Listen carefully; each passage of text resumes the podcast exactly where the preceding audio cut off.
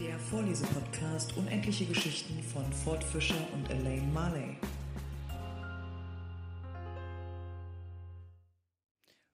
Und mit diesen Worten begrüße ich ganz herzlich Ford und alle Menschen, die uns zuhören. Hallo, Hallo Elaine. Ford. Na, jetzt ist es wieder soweit. Eine Woche ist schon wieder rum. Ja, für mich ja nicht. Ich habe ja erst relativ spät die letzte Folge hochgeladen. Sprich, ich habe dich noch im Ohr gehabt. Vor kurzem. Das ist doch bei dir auch besser, ne? damit es so ein bisschen präsenter bei dir ist, weil für dich ist eine Woche sehr, sehr lang. Ab einem gewissen Alter, Vergeht die Zeit schneller. genau, So eine Woche ist ruckzuck einfach durch. richtig. Aber ich habe dich trotzdem vermisst. Oh. Ich mich, auch- also ich mich nicht selber. Du vermisst dich auch manchmal. Hallo, wo bin ich denn? Bin ich Finde vielleicht die etwa innere Mitte. geschrumpft? Siehst du, es hat schon Auswirkungen, dass ich alles so oft vorlese. Nein, ich habe dich auch vermisst. Also ich freue mich jede Woche darauf, dass wir uns immer dann hören und dass wir das schaffen. Ja, jede Woche sehen wäre natürlich viel schöner, aber wir wohnen nun mal so weit entfernt, dass das vielleicht einmal im Jahr klappt oder so.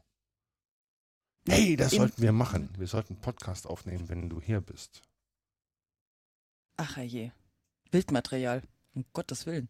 Nein, nein, Podcast ist immer noch Audio. Ja, aber dann guckst du mir ja zu. Ja, gut, ich schau dir vielleicht, ich schau dich vielleicht sogar an beim Podcast. Nicht nur, ich schau dir nicht nur zu, wie du vorliest, sondern ich schau dich sogar an, wenn ich mit dir rede. Aber ich meine, der Rest, der da rauskommt, ist ja Audiomaterial und somit kann es dann den Hörerinnen scheißegal sein, wie du aussiehst. Das stimmt. Ja, lass das mal machen, das klingt cool. Das klingt echt gut. Das Mhm. sollten wir im Hinterkopf behalten. Vielleicht in 2025 oder so. In the air.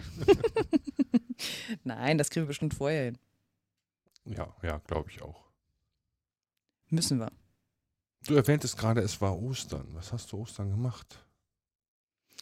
Ach Gott, Ostern. Ja. Du kannst äh, mich auch fortnennen.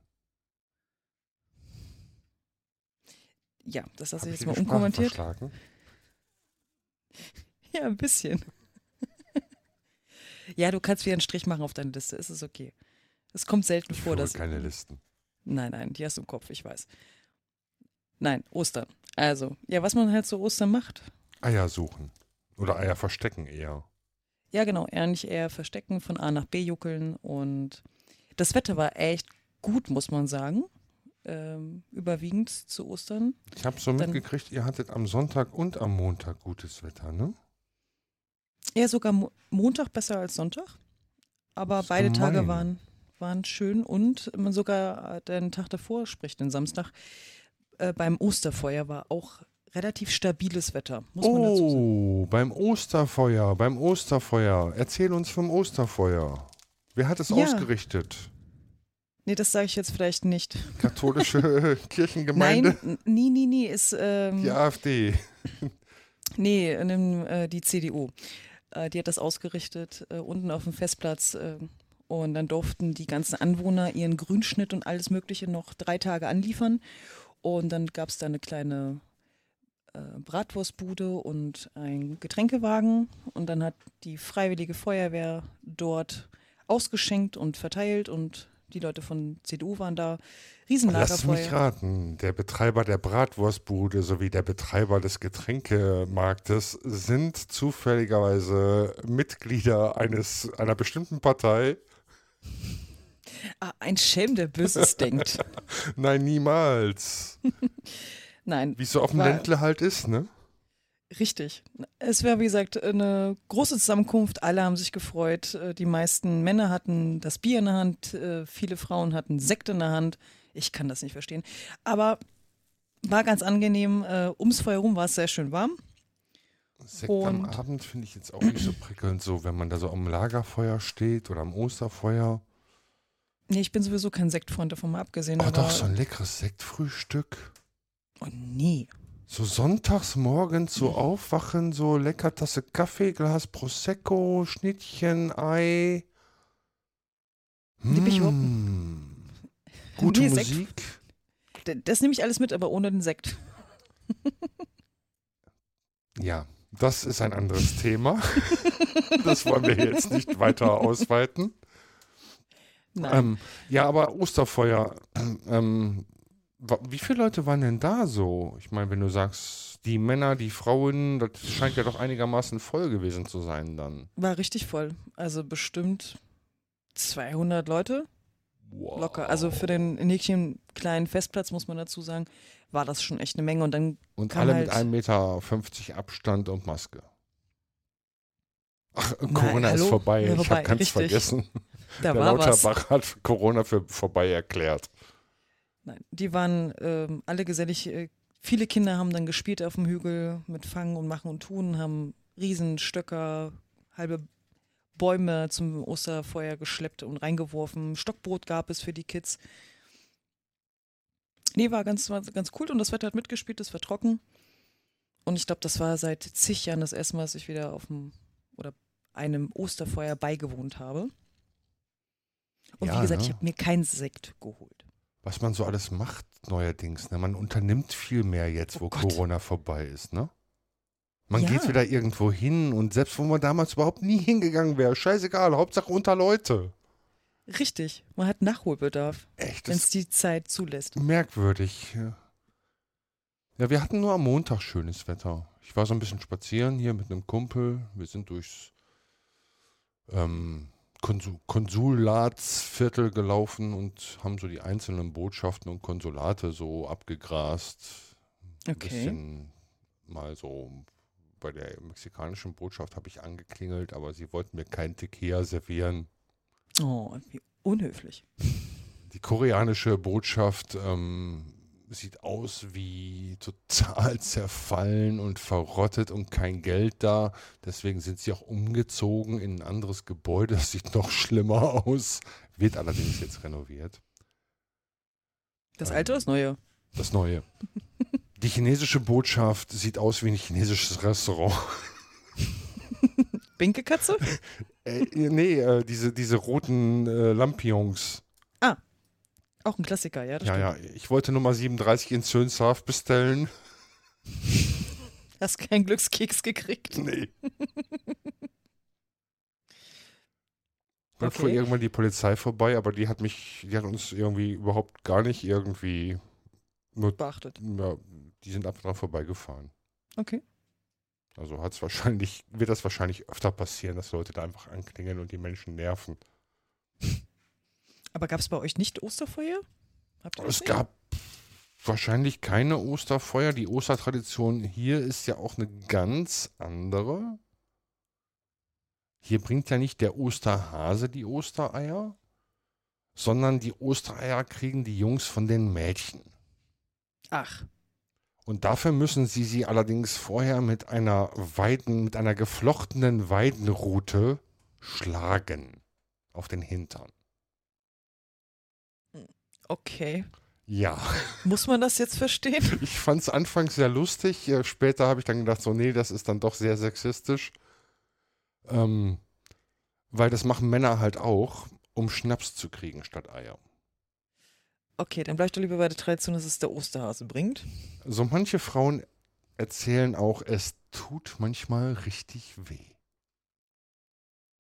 Das kann ich mir vorstellen. So eine, die billigen, die man kaufen kann, ist so eine dreifach geflochtene. Die besseren, Medium sind schon so fünffach geflochten. Und die richtig guten sind so achtmal geflochten, geflochten oder so. Mhm. Also richtig stramm und stark. Und dann vorne sind immer so bunte Bändchen dran. Und Bändchen werden, glaube ich, auch noch mit eingeflochten. Okay, die Tradition muss man nicht verstehen, oder? Nö, ich meine, es gibt natürlich hier auch von Milka irgendwelche Osterhasen und so. Das ist schon alles hier angekommen, aber die Tradition wird immer noch aufrecht gehalten. Guck an. Noch nie davon gehört. Hm. Aber ich bleib trotzdem beim Osterhasen. Ja, der ist auch irgendwie romantischer. Ja. Da fragt man sich wenigstens, wer war jetzt zuerst, der Hase oder das Ei? Diese Frage stellen sich auch in der Regel nur Männer, oder? Kinder. Nie. Also ich Kinder- frage mich schon seit meinem fünften Lebensjahr oder so, keine Ahnung, wer war zuerst? Der Hase oder das Ei? Und eine Antwort gefunden? Ja, logischerweise, ne? Naja, hätte ja sein können, dass du früher was anderes gedacht hast als jetzt. Man kann seine Meinung auch ändern. Nein. Doch. Wirklich. Was interessiert mich mein Geschwätz von gestern? es war einmal. Hallo, wir sind im Vorlos Vorlesepodcast. Genau, apropos, dann fang mal an. Stimmt, ich bin ja wieder dran. Wir hatten ja beim letzten Mal Kapitel 6. Und da waren wir ja bei der super komischen, überdimensionalen Herzogin, die ja dann ein kindsähnliches Wesen in der, im Arm hatte.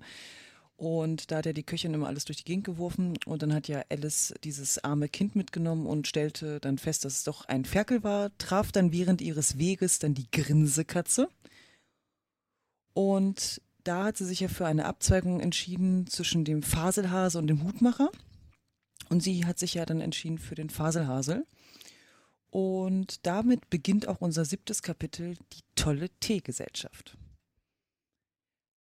Vor dem Haus stand ein gedeckter Teetisch, an welchem der Faselhase und der Hutmacher saßen. Ein Murmeltier saß zwischen ihnen, fest eingeschlafen, und die beiden anderen benutzten es als Kissen, um ihre Ellbogen darauf zu stützen und redeten über seinem Kopfe miteinander. Sehr unbequem fürs Murmeltier, dachte Alice. Nun, da es schläft, wird es sich wohl nichts draus machen. Der Tisch war groß, aber die drei saßen ganz dicht zusammengedrängt an einer Ecke. Kein Platz, kein Platz, riefen sie aus, sobald sie Alice kommen sahen.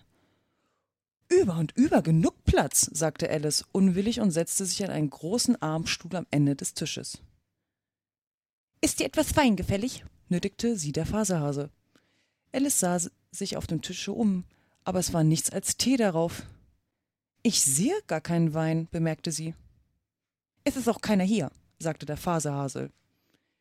Dann war es ja gar nicht höflich von dir, mir einen anzubieten, sagte Alice ärgerlich. Es war auch nicht höflich von dir, dich ungebeten hinzusetzen, sagte der Faselhase. Ich wusste nicht, dass es dein Tisch ist. Er ist für viel mehr als drei gedeckt. Dein Hut muss verschnitten sein, sagte der Hutmacher. Er hatte Alice eine Zeit lang mit großer Neugierde angesehen, und dies waren seine ersten Worte. Doch sie hatte gar keinen Hut auf. Hm, Du solltest keine persönlichen Bemerkungen machen, sagte Alice mit einer gewissen Strenge. Es ist sehr grob. Der Hutmacher riss die Augen auf, als er dies hörte, aber er sagte weiter nichts als Warum ein Rabe wie ein Reitersmann? Ei, jetzt wird es Spaß geben, dachte Alice. Ich bin so froh, dass Sie anfangen, Rätsel aufzugeben. Ich glaube, das kann ich raten, fuhr sie laut fort. Meinst du, dass du die Antwort dazu finden kannst? Fragte der Fasehase. Ja, natürlich, sagte Alice. Dann solltest du es sagen, was du meinst, sprach der Hase weiter. Das tue ich ja, warf Alice schnell ein. Wenigstens, wenigstens meine ich, was ich sage. Und das ist dasselbe. Das ist überhaupt nicht im geringsten dasselbe, sagte der Hutmacher. Wie, du könntest ebenso gut behaupten, dass ich sehe, was ich esse, dasselbe ist wie ich esse, was ich sehe. Du könntest auch so genauso gut behaupten, ich mag, was ich kriege, sei dasselbe wie ich kriege, was ich mag, sagte der Faserhase. Und du könntest ebenso gut behaupten, fiel das Murmeltier ein, das im Schlafe zu sprechen schien, ich atme, wenn ich schlafe, sei dasselbe wie ich schlafe, wenn ich atme. Es ist dasselbe bei dir, sagte der Hutmacher, und damit endigte die Unterhaltung, und die Gesellschaft saß einige Minuten schweigend, während Alice alles durchdachte, was sie je von Raben und Reitersmännern gehört hatte, und das war nicht viel. Der Hutmacher brach das Schweigen zuerst. Den wievielsten haben wir heute? sagte er, sich an Alice wendend. Er hatte seine Uhr aus der Tasche genommen, sah sie unruhig an, schüttelte sie hin und her und hielt sie ins Ohr. Alice besann sich ein wenig und sagte Den vierten. Zwei Tage falsch, seufzte der Hutmacher. Ich sagte dir ja, dass Butter das Werk verderben würde, setzte er hinzu, indem er den Hasen ärgerlich ansah. Es war die beste Butter, sagte der Faserhase demütig. Ja, aber es muss etwas Krumme mit hineingeraten sein, brummte der Hutmacher. Du hättest nicht mit dem Brotmesser hineintun sollen. Der Hase nahm die Uhr und betrachtete sie trübselig. Dann tunkte er sie in eine Tasse Tee und betrachtete sie wieder. Aber es fiel ihm nichts Besseres ein als seine erste Bemerkung. Es war wirklich die beste Butter. Alice hatte ihm neugierig über die Schulter gesehen. Was für eine komische Uhr, sagte sie. Sie zeigt das Datum und nicht wie viel Uhr es ist. Ja, warum sollte sie? brummte der Hase. Zeigt deine Uhr, welches Jahr es ist? Nein, natürlich nicht, antwortete Alice schnell, weil es so lange hintereinander dasselbe Jahr bleibt. Und das ist gerade mit meiner, sagte der Hutmacher. Alice war jetzt ganz verwirrt. Die Erklärung des Hutmachers schien ihr gar keinen Sinn zu haben, und doch waren es deutlich gesprochene Worte. Ich verstehe dich nicht ganz, sagte sie, so höflich sie konnte. Das Murmeltier schläft schon wieder, sagte der Hutmacher und goss ihm etwas heißen Tee auf die Nase. Das Murmeltier schüttelte ungeduldig den Kopf und sagte, ohne die Augen aufzutun, Freilich, freilich, das wollte ich eben auch bemerken. Und, hast du das Rätsel schon geraten? wandte sich der Hutmacher an Alice. Nein, ich gebe es auf, antwortete Alice. Was ist die Antwort? Davon habe ich nicht die leiseste Ahnung, sagte der Hutmacher. Ich auch nicht, sagte der Hase. Alice seufzte verstimmt. Ich dächte, ihr könntet die Zeit besser anwenden, sagte sie, als mit Rätseln, die keine Auflösung haben. Wenn du die Zeit so gut kenntest wie ich, sagte der Hutmacher, würdest du nicht davon reden, wie wir sie anwenden, sondern wie sie uns anwendet. Ich weiß jetzt echt nicht, was du meinst, sagte Alice. Ja, natürlich kannst du das nicht wissen, sagte der Hutmacher, indem er den Kopf verächtlich in die Höhe warf. Du hast wahrscheinlich nie mit der Zeit gesprochen. Ich glaube kaum, erwiderte Alice vorsichtig. Aber Mama sagt gestern, ich sollte zu meiner kleinen Schwester gehen und ihr die Zeit vertreiben. So? Das wird sie dir schon übel genommen haben. Sie lässt sich nicht gern vertreiben. Aber wenn man gut mit ihr steht, so tut sie einem beinahe alles zu gefallen mit der Uhr. Zum Beispiel, nimm den Fall, es wäre neun Uhr morgens. Gerade Zeit, deine Stunden anzufangen. Du brauchtest der Zeit nur den kleinsten Wink zu geben. Schnur, geht die Uhr herum, ehe du dich's versiehst. Halb zwei, Essenszeit. Ich wünschte, das wäre es, sagte der Hase leise zu sich. Das wäre wirklich famos, sagte Alice gedankenvoll, aber dann würde ich nicht hungrig genug sein, nicht wahr? Naja, zuerst vielleicht nicht, antwortete der Hutmacher, aber es würde so lange halb zwei bleiben, wie du wolltest. So macht ihr es wo hier, oder? fragte Alice. Der Hutmacher schüttelte traurig den Kopf. Ich nicht, sprach er. Wir haben uns vorige Ostern entzweit. Kurz ehe er toll wurde. Du weißt doch, mit seinem Teelöffel auf dem Faserhase zeigend. Es war dem großen Konzert, das die Königin gab. Ich musste singen O Papagei, o Papagei, wie grün sind deine Federn. Vielleicht kennst du das Lied? Ich habe etwas dergleichen gehört, sagte Alice. Es geht weiter, fuhr der Hutmacher fort. Du grünst nicht nur zur Friedenszeit, auch wenn es Teller und Töpfe schneit, o Papagei, o Papagei. Hier schüttete sich das Murmeltier und fing an, im Schlaf zu singen, O Papagei, o Mamagei, o Papagei, o Mamagei in einem fort, so dass sie zuletzt kneifen mussten, damit es nur aufhöre. Denke dir, ich hatte kaum den ersten Vers fertig, sagte der Hutmacher, als die Königin ausrief. Abscheulich, der Mensch schlägt geradezu die Zeit tot mit seinem Geplärre. Aufgehängt soll er werden. Wie furchtbar grausam, rief Alice. Und seitdem, sprach der Hutmacher traurig weiter, hat sie mir nie etwas zu Gefallen tun wollen, die Zeit. Es ist immer sechs Uhr. Dies brachte Alice auf einen klugen Gedanken. Ach, darum sind so viele Tassen hier herumgestellt? fragte sie. Ja, darum, sagte der Hutmacher mit einem Seufzer. Es ist immer Teestunde und wir haben keine Zeit, die Tassen dazwischen abzuwaschen. Dann rückt ihr wohl herum, sagte Alice. So ist es, sagte der Hutmacher, wenn die Tassen genug gebraucht sind. Aber wenn ihr wieder an den Anfang kommt? Unterstand sich Alice zu fragen. Wir wollen jetzt von etwas anderem reden, unterbrach sie der Hase gähnend. Dieser Gegenstand ist mir geradezu langweilig. Ich schlage vor, die junge Dame erzählt eine Geschichte. Oh, ich weiß leider keine, rief Alice ganz bestürzt über diese Zumutung. Ah, dann soll das Murmeltier erzählen, riefen beide. Wache auf, Murmeltier! Dabei kniffen sie es von beiden Seiten zugleich. Das Murmeltier machte langsam die Augen auf. Ich habe nicht geschlafen, sagte es mit heiserer, schwacher Stimme. Ich habe jedes Wort gehört, das ihr Jung gesagt habt. Erzähl uns eine Geschichte, sagte der Hase. Ach ja, sei so gut, bat Alice. Und mach schnell, fügte der Hutmacher hinzu, sonst schläfst du wieder ein, bevor es zu Ende ist. Es waren einmal drei kleine Schwestern, fing das Murmeltier langsam an. Die hießen Else, Lacey und Tilly und sie lebten tief unten in einem Brunnen. Wovon lebten sie? fragte Alice, die sich immer für Essen und Trinken sehr interessierte. Sie lebten von Sirup, versetzte das Murmeltier, nachdem es sich eine Minute besonnen hatte. Das konnten sie ja aber gar nicht, bemerkte Alice schüchtern. Da wären sie ja krank geworden. Das wurden sie auch, sagte das Murmeltier. Sehr krank. Alice versuchte es sich vorzustellen, wie eine so außergewöhnliche Art zu leben wohl sein möchte. Aber es kam ihr zu kurios vor. Sie wusste wieder fragen, aber warum lebten sie dann in einem Brunnen? Willst du nicht ein wenig Tee? Fra fragte der Hutmacher sehr ernsthaft zu Alice. Ein wenig mehr? Ich habe noch gar keinen gehabt, antwortete Alice etwas empfindlich. Also kann ich noch nicht mehr trinken. Du meinst, du kannst nicht weiter weniger trinken, sagte der Hutmacher. Es ist sehr leicht, mehr als keine zu trinken. Niemand hat dich um deine Meinung gefragt, sagte Alice. Wer macht denn nun persönliche Bemerkungen? rief der Hutmacher triumphierend. Alice wusste nicht recht, was sie darauf antworten sollte. Sie nahm sich daher etwas Tee und Butterbrot, und dann wandte sie sich an das Murmeltier und wiederholte ihre Frage. Warum lebten sie in einem Brunnen? Das Murmeltier besann sich einen Augenblick und sagte dann Es war ein Sirupbrunnen.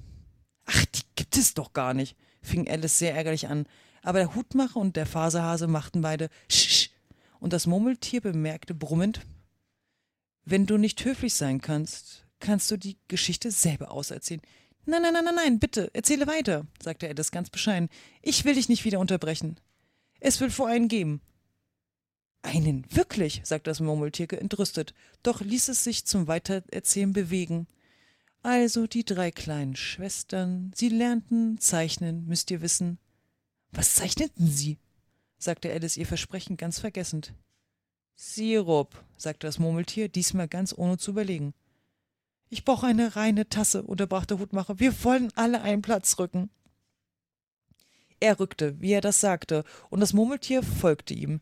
Der Hase rückte an den Platz des Murmeltiers und Alice nahm auch gleich etwas ungern den Platz des Hasen ein. Der Hutmacher war der Einzige, der Vorteil von diesem Wechsel hatte, und Alice hatte es viel schlimmer als zuvor, da der Hase eben den Milchtopf über seinen Teller umgestoßen hatte.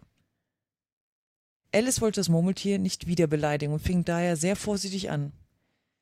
Aber ich verstehe nicht, wie konnten Sie den Sirup zeichnen? Als ob nicht aller Sirup gezeichnet wäre, den man vom Kaufmann holt, sagte der Hutmacher. Hast du nicht immer darauf gesehen?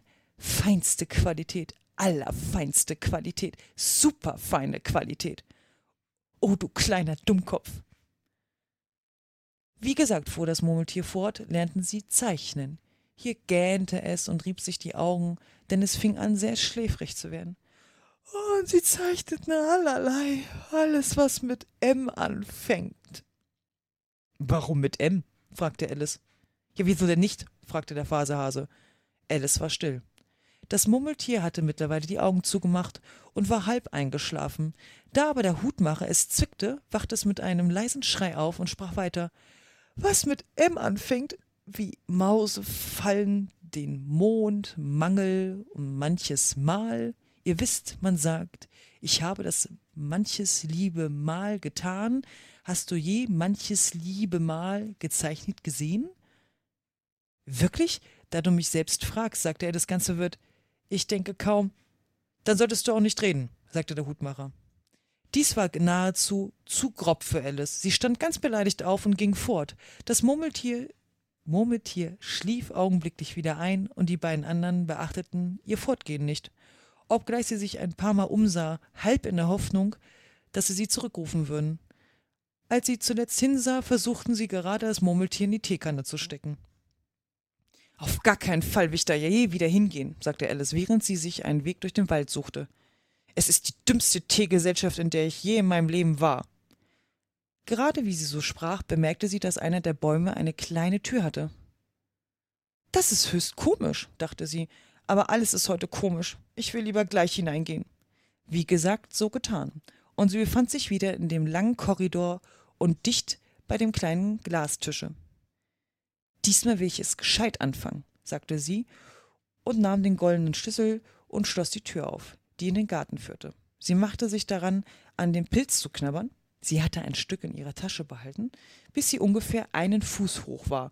Dann ging sie in den kleinen Gang hinunter und dann war sie endlich in den schönen Garten unter den prunkenden Blumenbeeten und kühlen Springbrunnen. Oh Papagei, oh Papagei, wie grün sind deine Federn. Auch schön, oh Mamagei. Schon sehr crazy. Sehr, sehr, sehr crazy. Definitiv. Also, hast du schon manches Liebe mal gezeichnet gesehen? Nein. Aber Sirup, der ist immer gezeichnet. Ja, und ein Sirupbrunnen. Ja, in dem Else, Lacey und Tilly leben.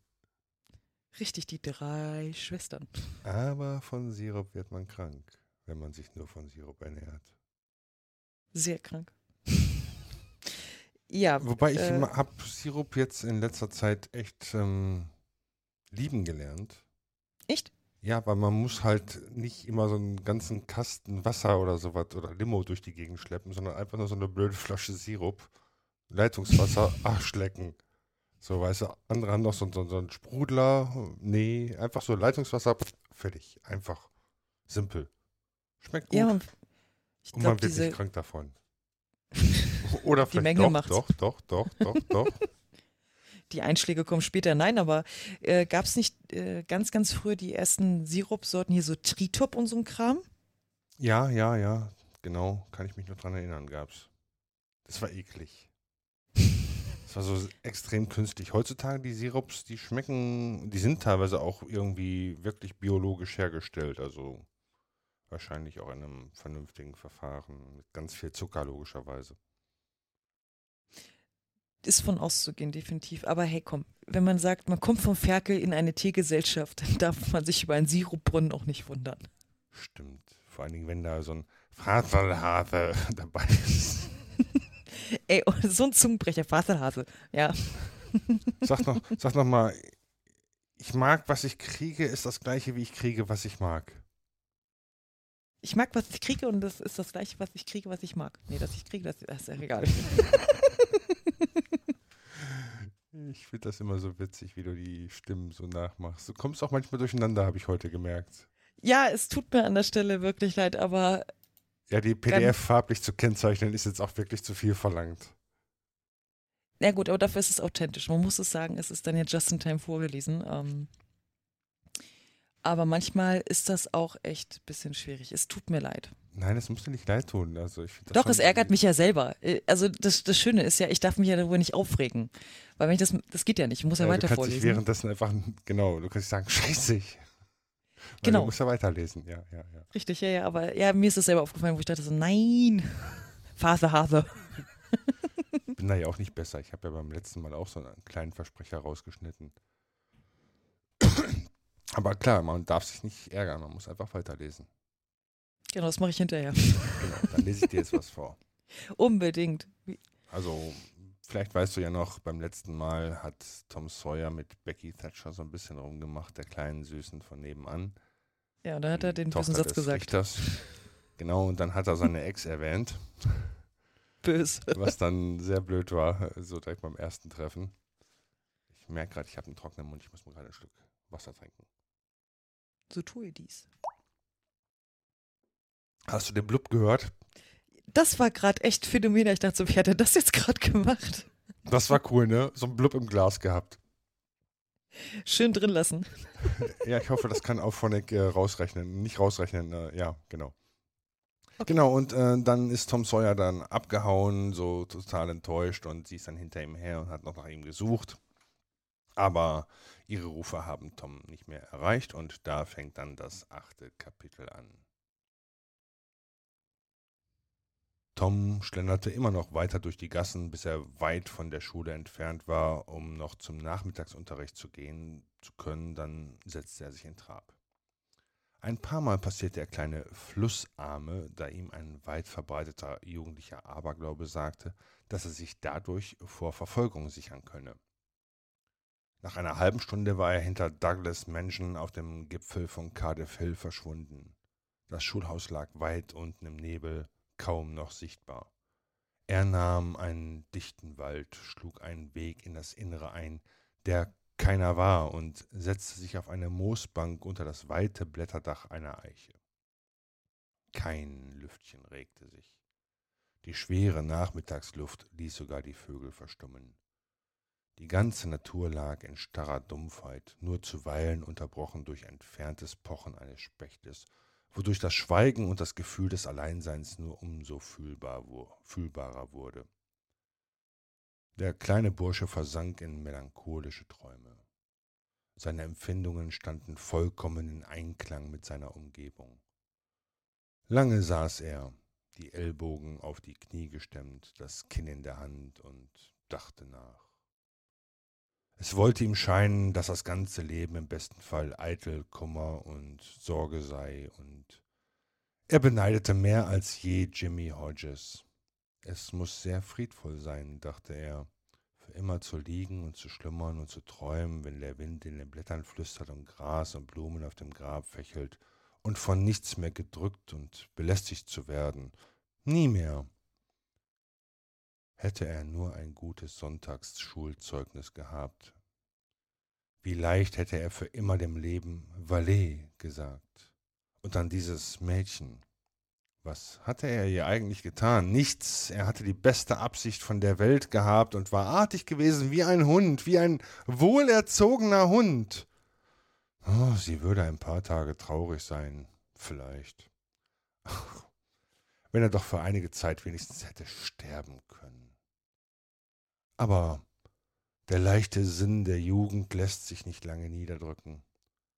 Tom begab sehr bald wieder in sein altes Lebenselement zurückzutreiben, wie wenn er jetzt fortging und auf geheimnisvolle Weise verschwende, wenn er weit, weit in unbekannte Länder jenseits des großen Wassers gelangte und nie wieder zurückkäme. Was würde sie dann wohl fühlen? Der Gedanke, ein Clown zu werden, kam ihm wieder, aber wurde mit Abscheu abgewiesen. Für dumme Witze und Possen und gemalte Kleider war sein Geist, der sich eben noch in den kühnsten Träumen verloren hatte im Reich der Romantik, wenig disponiert.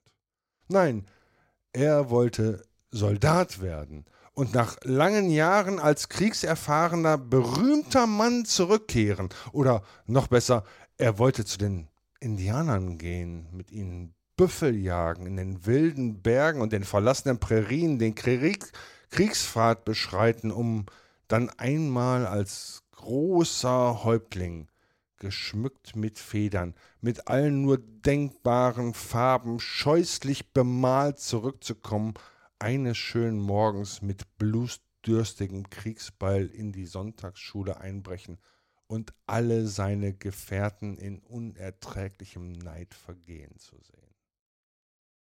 Aber ihm fiel noch etwas Großartiges ein.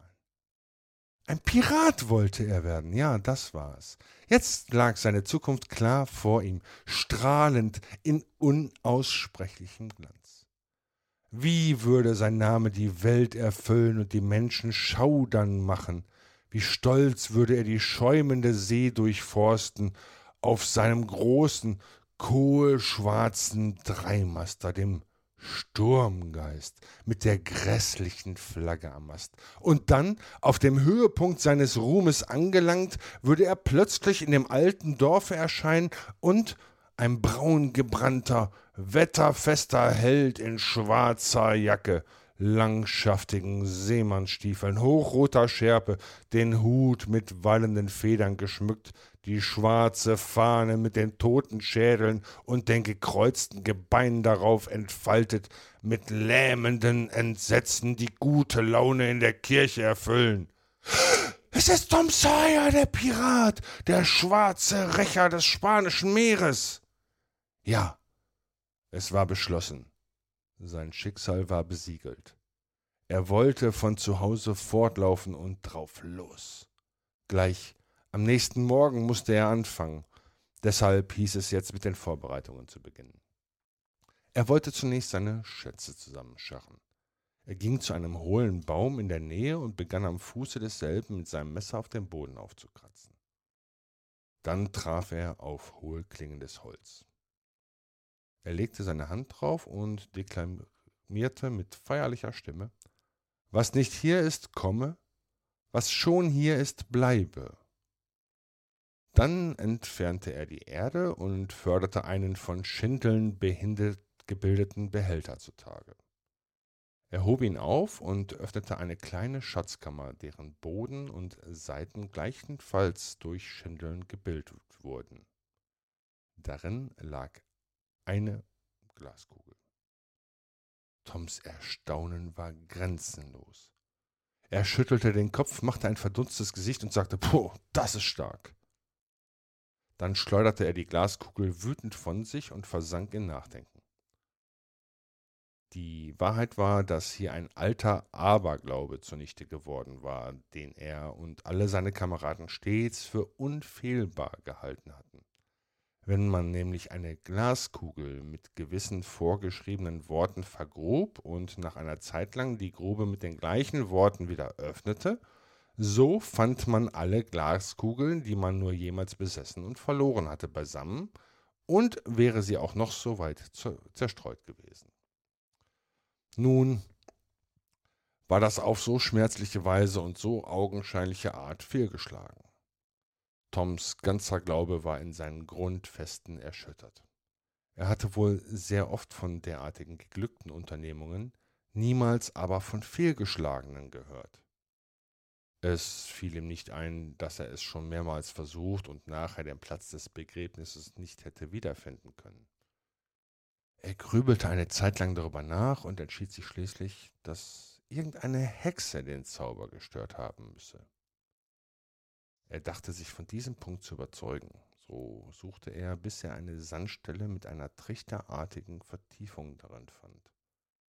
Gleich legte er sich nieder, presste den Mund fest darauf und rief Wanze, komm herauf vom Grund, Tu mir, was ich möchte, kund.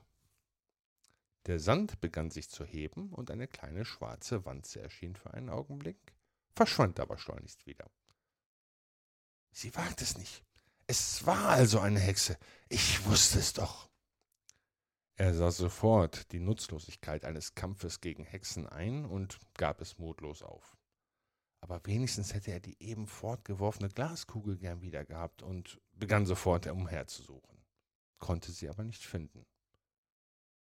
Nun ging er zu seiner Schatzkammer zurück und stellte sich genau so, wie er vorher gestanden hatte, als er die Kugel fortwarf. Dann zog er eine andere aus der Tasche, warf sie ebenso fort und deklamierte Bruder, such den Bruder. Er passte genau auf, wo sie niederfiel, ging dorthin und suchte umher.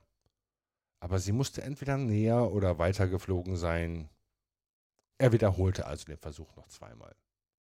Der letzte Versuch hatte Erfolg. Die beiden Kugeln lagen kaum einen Fuß voneinander. In diesem Augenblick drang der Ton einer Zinntrompete durch den Wald herüber. Tom entledigte sich blitzartig seiner Jacke und Hose, machte sich aus einem Hosenträger einen Gürtel räumte einen Haufen Gestrüpp hinter dem hohlen Baum fort, holte einen roh geschnitzten Bogen und Pfeil hervor, ein hölzernes Schwert, eine Zinntrompete, raffte alles zusammen und raste davon, barbeinig in flatterndem Hemd. Bald hielt er unter einer großen Ulme, stieß antwortend in die Trompete und schlich auf den Zehen vorwärts, um vorsichtig nach allen Richtungen auszulugen. Nach einer eingebildeten Heldenschar gewandt, flüsterte er Halt, tapfere Gefährten, haltet hier, bis ich blase. In diesem Augenblick erschien Joe Harper, ebenso gekleidet und bewaffnet wie Tom. Tom rief Halt. Wer kommt ohne Erlaubnis in den Sherwood-Wald? Die von Gisborne wagt's, Wer bist du, dass, dass, dass, dass du es wagen darfst, so zu sprechen? Ergänzte Tom prompt, denn sie spielten nach dem Buch und deklamierten aus dem Gedächtnis. Dass du es wagen darfst, so zu sprechen. Wer ich bin?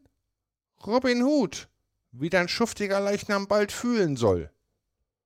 Du wärest in der Tat jener berühmte Geächtete? Mit Vergnügen will ich mit dir um die Herrschaft dieses herrlichen Waldes streiten. Pass auf! Sie zogen ihre hölzernen Schwerter, warfen alle anderen Waffen auf die Erde, nahmen eine Fechterstellung an, Fuß bei Fuß, und begannen einen heißen, kühnen Kampf. Zwei oben, zwei unten. Plötzlich sagte Tom: Du, wenn's dir recht ist, stärker. So gingen sie dennoch stärker los, schnaufend und schwitzend. Zuweilen stieß Tom hervor: Fall! Fall! Warum fällst du nicht? Fällt mir nicht ein. Warum fällst du nicht selbst? Du bekommst die meisten Schläge. Ach ja, ist ja gleich. Ich kann doch nicht fallen. Das steht doch nicht im Buch. Im Buch steht doch, und mit schrecklichem Hieb fällte er den armen Guy von Gisborne. Du musst dich umdrehen und ich geb dir eins hinten drauf. Gegen solche Autorität lässt sich nicht streiten. Joe drehte sich um, erhielt einen Hieb und fiel. So, sagte er, sich wieder aufrappelnd. Nun lass du mich dich töten. Das ist recht und billig. Gibt's nicht, steht nicht im Buch. So, na, meinetwegen. Es ist aber schon eine rechte Gemeinheit von dem Buch. Du, du, du kannst ja jetzt Friar Tuck sein, Tom, oder Much des Müllers Sohn und mich mit einem Zaunpfahl lahmprügeln. Oder ich bin der Sheriff von Nottingham und du bist jetzt mal Robin Hood und tötest mich. Tom war zufrieden und auch diese Abenteuer wurden durchgefochten. Dann war wieder Joe Robin Hood und bekam von der verräterischen Nonne die Erlaubnis, all seine furchtbare Kraft mit dem Blut seiner Wunden davonfließen zu sehen. Zuletzt schleifte ihn Joe, der jetzt eine ganze Bande weinender Geächteter repräsentierte, vorsichtig davon, gab ihm seinen Bogen in die schwache Rechte und Tom flüsterte mit ersterbender Stimme: Wo dieser Pfeil niederfällt, da begrabt den armen Robin Hood unter grünen Bäumen. Dann schoss er einen Pfeil ab, fiel zurück und würde tot gewesen sein. Aber er hatte sich in die Nesseln geworfen und sprang in die Höhe. Etwas zu schnell für einen Toten. Sie zogen sich wieder an, verbargen ihre Kriegsgeräte und gingen fort, bedauernd, dass es keine Geächteten mehr gab und sich fragend, was die moderne Zivilisation getan habe, um diesen Verlust verschmerzen zu lassen. Sie waren sich beide vollkommen klar, dass sie lieber ein Jahr hindurch Geächtete im Sherwood-Walde gewesen wäre, als für die Lebenszeit Präsidenten der Vereinigten Staaten.